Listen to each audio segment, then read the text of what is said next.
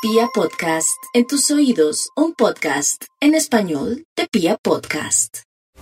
Los Piscis están resolviendo problemas. Es la época de los contratiempos, de los líos, de las luchas, de los imprevistos, de las eventualidades. Deben medir cuidadosamente cada palabra.